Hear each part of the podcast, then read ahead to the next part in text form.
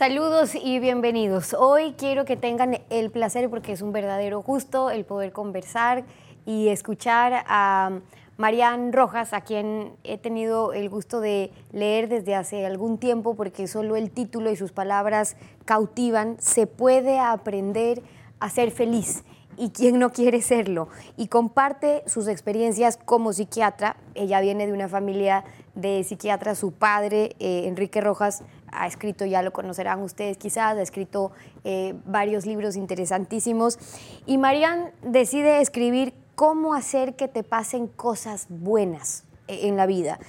Y, lo hace pensando en que eso le iba a servir como un apoyo quizás para, para, sus pacientes, para su terapia, pero resulta que se convirtió en uno de los libros, el libro más vendido en España en el 2019. Marian, qué gusto tenerte con nosotros. Bienvenida. Gracias, gracias por invitarme a compartir un ratito contigo. Bueno, tú has podido identificar y muy bien en tus consultas que el 90% de la gente a la que no le pasan cosas buenas es porque en realidad no sabe qué es lo que quiere que le pase.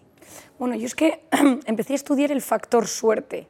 Es decir, ¿por qué hay gente que siempre le pasan cosas buenas? Escuchas su vida y dices, pero bueno, es increíble, y admiras su biografía.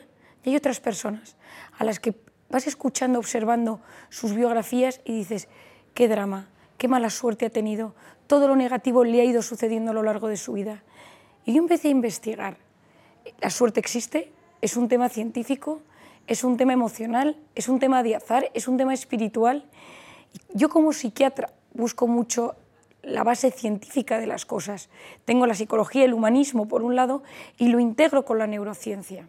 Y entonces empecé a darme cuenta de algo que todos sabemos, a veces nos cuesta darnos cuenta de ello, que la felicidad no es lo que me pasa, sino cómo lo interpreto. Es decir, la misma realidad que un día me irrita, otro día me hace feliz. La misma realidad que un día eh, me mete en la mejor de mis, de mis estados anímicos, otro de los días me hunde. ¿Y de qué depende eso? Y yo hablo de tres factores. Uno es el sistema de creencias. Todos nosotros tenemos unas ideas en nuestra mente sobre cómo deben ser las cosas o cómo deberían ser las cosas, cuánto debería ganar, cuántos seguidores debo tener en las redes, qué tipo de pareja debo tener, qué qué calificaciones, qué notas deben sacar mis hijos. Es decir, nuestro sistema de creencia hace que si yo de repente estoy escuchando una conversación y hay un tema que sale, yo me pueda poner en modo alerta o me ponga en modo relajación, disfrute o ya me ponga tenso. ¿Por qué? Por mis ideas religiosas, políticas o de la propia vida, interpreto eso de una manera. Lo segundo que hace que mi interpretación de la realidad sea de una manera u otra es mi estado de ánimo. Si yo un día me han dado una buena noticia y me han dicho que me ascienden en mi negocio y que me pagan más, aunque ese día me den una mala noticia porque mi hijo no ha sacado bien sus calificaciones, no me importa, porque estoy contento. Es decir, mi estado de ánimo altera mi interpretación de la realidad. En España, por ejemplo, el fútbol mm, modifica el estado de ánimo muchísimo. Yo recuerdo cuando ganamos el Mundial de Fútbol, eh, al día siguiente en el hospital donde yo trabajaba, entre la gente, entre los amigos, todo el mundo se quería por la calle, la gente se saludaba, había un ambiente, daba igual que tu negocio no te fuera bien porque España había ganado. Y lo tercero, y aquí respondo a tu pregunta, es una zona del cerebro que se denomina sistema reticular activador ascendente.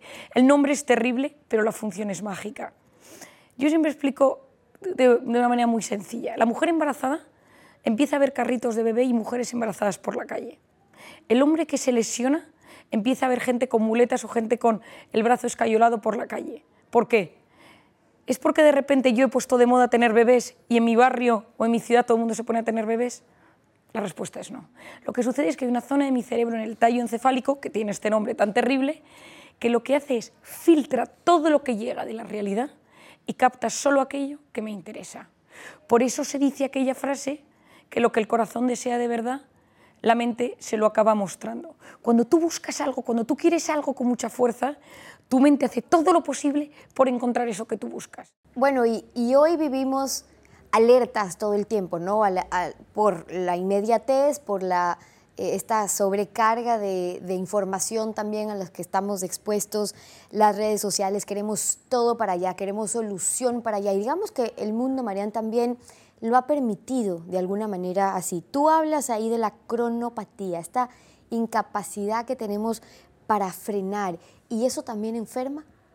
Bueno, mira, me haces una pregunta muy interesante porque lo primero que tenemos que saber es que nuestro cerebro, cada vez que se pone en modo alerta, activa una sustancia que es el cortisol, que es una hormona que es buena porque en dosis pequeñitas nos ayuda a hacer frente a los desafíos, pero cuando yo vivo constantemente alerta me intoxico por cortisol.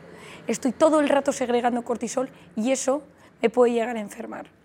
¿Cuál es el problema? Que hay actitudes del siglo XXI que hacen que segreguemos cortisol constantemente. Es decir, hay actitudes del siglo XXI que nos llevan a modo alerta. Y una es la cronopatía. Patos enfermedad crono del tiempo.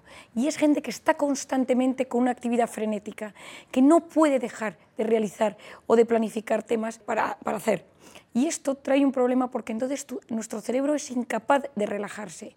Hoy en día sabemos que el problema no está tanto en hacer muchas cosas, sino en no ser capaz de frenar y disfrutar del silencio, en no ser capaz de disfrutar de la serenidad, de un momento de aburrimiento. ¿Por qué? Porque es en el aburrimiento donde nace el asombro y la curiosidad y las ganas por aprender. Ningún genio ha descubierto nada grande en un momento frenético de actividad, en un momento de estrés. Todos los grandes de la historia lo han descubierto en un momento de paz y serenidad, donde era capaz de desconectar de toda la actividad frenética del exterior y conectar con su interior para poder crecer. Lo increíble es cómo esto se va conectando o nos va enfermando también con el cuerpo, ¿no? Tú dices, la ansiedad es a la mente lo que la fiebre es al cuerpo. El cuerpo también nos va mandando estas eh, señales antes de enfermar eh, gravemente, para que nos dicen, no, es que ya me estoy sintiendo de una o tal, eh, o, cual manera, porque ya el cuerpo empieza a hablar y va desencadenando en algunos síntomas, pero hay cómo evitarlo y pregunto esto por qué, porque el problema de la sociedad occidental que tú muy bien lo mencionas es que nos cuesta mucho parar y conectar con nuestro interior, cosa que no le pasa a la sociedad oriental. Efectivamente, la sociedad oriental es una sociedad mucho más enfocada a lo interior y la sociedad eh, occidental a lo exterior, a la imagen, a la actividad. Y en el momento que hay que frenar y meterse en el mundo interior, hay una resistencia. Lo segundo que es clave es que muchas de las enfermedades, según Harvard, del 50-70% de las enfermedades tienen que ver con temas emocionales sin resolver. Y esto es la clave, porque hay una idea que es fundamental, que es nuestra mente y nuestro cuerpo no distinguen lo que es real de lo que es imaginario. Ante una amenaza física real, es decir, que me atraquen por la calle, o ante el pensamiento de ¿y si me atracan por la calle?, se activa el mismo sistema de alerta con esa hormona del cortisol que hace que mi organismo va a estar constantemente en ese modo alerta y me va a producir una incapacidad de relajarme. Si nosotros esto no lo conocemos, el problema que tenemos es que nuestro cuerpo nos empieza a mandar señales físicas, psicológicas y de comportamiento. A nivel físico, cuando estoy intoxicado por cortisol, mi cuerpo se empieza a inflamar, porque el cortisol es un potente antiinflamatorio. Pero cuando yo estoy segregando cortisol a todas horas, se produce como una disociación entre el mensaje de alerta y el mensaje del sistema inmunológico. Y lo que hace es que en vez de empezar a funcionar el sistema antiinflamatorio, me empiezo a inflamar. Gastritis, gastroenteritis, amigdalitis. Hoy en día el siglo XXI es la sociedad de la inflamación. La gente va inflamada por la calle y una de las razones tiene que ver con el modo de vida que llevamos. Ese sistema de alerta constante que tenemos activado. Se me empieza a caer el pelo, la piel se me irrita, tengo problemas intestinales. ¿Por qué? Porque si yo cuando estoy en modo alerta, mi sistema digestivo está rodeado de una gran red neuronal y yo le aviso que estoy en guerra, que estoy en alerta. Por tanto, lo que como no se digiere bien, porque es como si yo estuviera, si es como si a mí me atracan por la calle y automáticamente se me va el apetito. Pero si yo vivo constantemente con esa sensación, empiezo a inflamar mi sistema digestivo, empiezo a producir heridas en la pared del intestino, cambia la permeabilidad y paso a una Colitis, inflamación del colon, ulcerosa, las pequeñas heridas.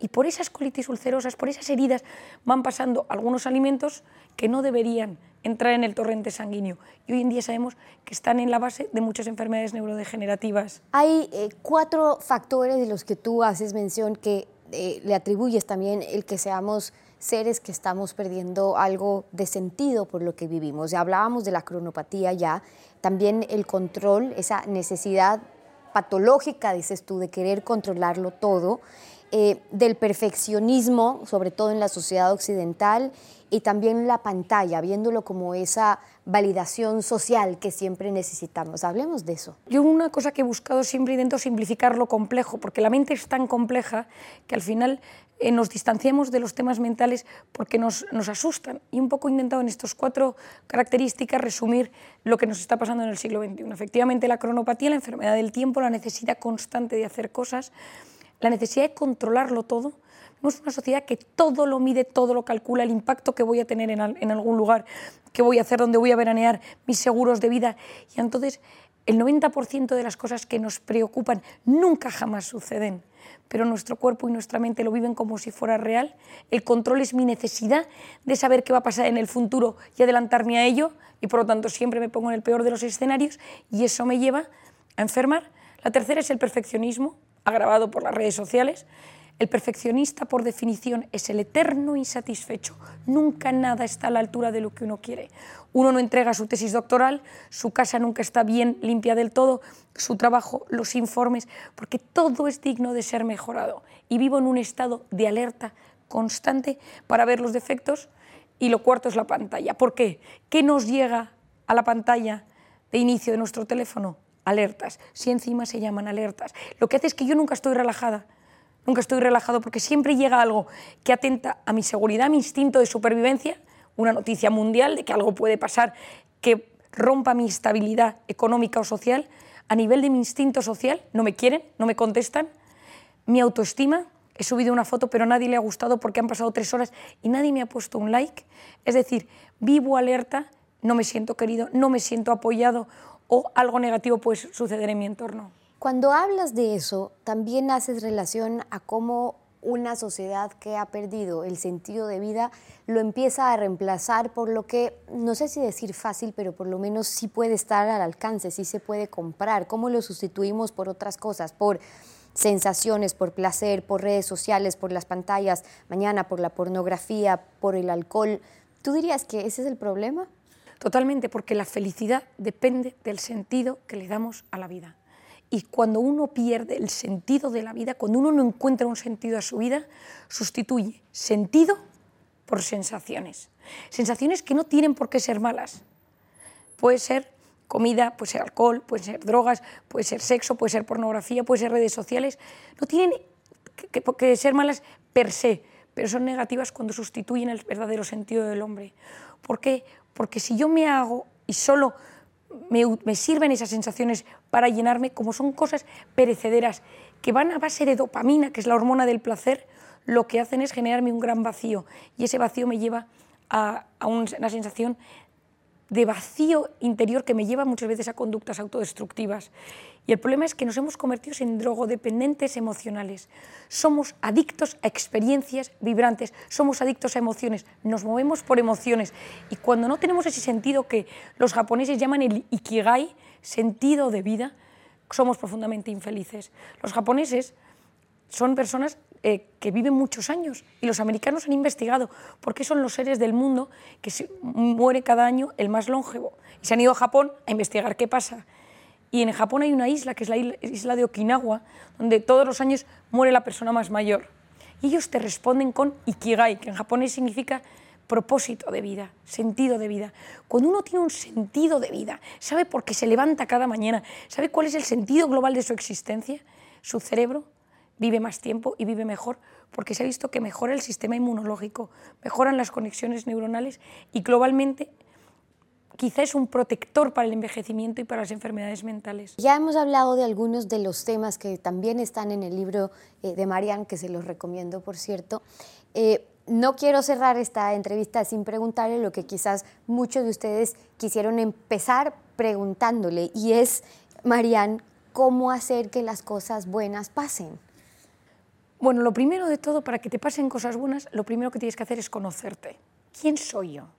Es decir, cuando uno no sabe quién es uno mismo, uno se enfrenta al mundo que está lleno de desafíos, de retos, de cosas buenas, de cosas malas y sufre excesivamente. ¿Quién soy yo? Lo segundo es comprender. ¿Por qué soy así? ¿Es mi genética? ¿Son mis padres? ¿Es mi biografía? ¿Son mis traumas? ¿Son mis circunstancias? Lo tercero es comprenderme y aceptarme. Es decir, cuando yo me comprendo es más fácil que acepte que acepte mi físico, que acepte cómo fue mi infancia, que acepte mi biografía y entonces entro en el cuarto paso que es la superación. Cuando yo me puedo ir superando, estoy en el momento donde pueden empezar a pasar cosas buenas. Cuando yo me supero y yo me voy entendiendo, tengo que entender, si yo soy de esta manera, cuáles son mis factores de estrés. Te voy a darte un ejemplo que yo creo que siempre es mucho más sencillo. Imaginémonos una mujer que es tímida, que le da muchas vueltas a las cosas y es muy sensible y sufre mucho con todo. Esa mujer, ante el estrés, le pasa una serie de cosas. La mujer sensible, ante el estrés, se convierte en una persona muy, vulnerable porque llora, de repente tiene altibajos, la persona que le da muchas vueltas a las cosas, cuando está estresada, entra en lo que decimos en España los pensamientos en bucle. ¿Por qué hice esto? ¿Por qué tomé esta decisión? No debería haberme eh, puesto a trabajar en esta empresa, eh, no debía haber hecho esto, lo otro. Y, sufre muchísimo por esos pensamientos en bucle. La persona tímida, cuando está estresada, se bloquea. Tiene un bloqueo. Está en un sitio y no habla, en su trabajo y rinde peor. Entonces, si esa mujer que ya conoce cómo es, que sabe que bajo sus factores de estrés se convierte de esta manera y cuando está bloqueada le puede dar un ataque de pánico y como, cuando, es muy sensible tiene eh, estados depresivos. Ella va al psiquiatra y le dan algo de medicación para los ataques de pánico y para el estado depresivo. Pero lo que tiene que trabajar es su forma de ser y sus factores de estrés. Pongamos que esta mujer me dice, María, mis factores de estrés son ver a mi exmarido, porque cuando le veo me pongo en estado de alerta. Otro factor de estrés es mirar mi cuenta corriente y ver que no tengo dinero para llegar a fin de mes. Y otro de mis factores de estrés es ir a actos sociales donde hay mucha gente porque me agobio. Si con esa persona trabaja sus factores de estrés, su forma de ser, el día que le dé un ataque de pánico, dirá, es que el otro día vi a mi exmarido, no había dormido bien y ahora lo entiendo. Y cuando uno se comprende, se siente aliviado. Comprender es aliviar. Para que te pasen cosas buenas, conocerte, tener un plan de vida, un sentido de vida y activar tu sistema reticular activador ascendente, esa zona del cerebro que cuando hay algo que yo deseo con mucha fuerza, hace todo lo posible por enseñármelo. No es magia, es ciencia. Ahí tienen ustedes algunas respuestas, no hay más que decir y ya entenderán ustedes por qué venimos hasta Madrid para poder conversar con Marian. Como siempre, un gusto y gracias por estar con nosotros. Muchas gracias a ti. Y con ustedes, hasta la próxima. Durante 47 años, Banco del Pacífico ha marcado el camino de la innovación para mejorar la vida de todos los ecuatorianos. Desde 1972 nos hemos transformado cada día, desarrollando productos y servicios que brindan nuevas y mejores oportunidades para todos. Queremos agradecerte por permitirnos crecer contigo, por brindarnos tu confianza y por hacernos parte de tu futuro. Banco del Pacífico, innovando desde 1972.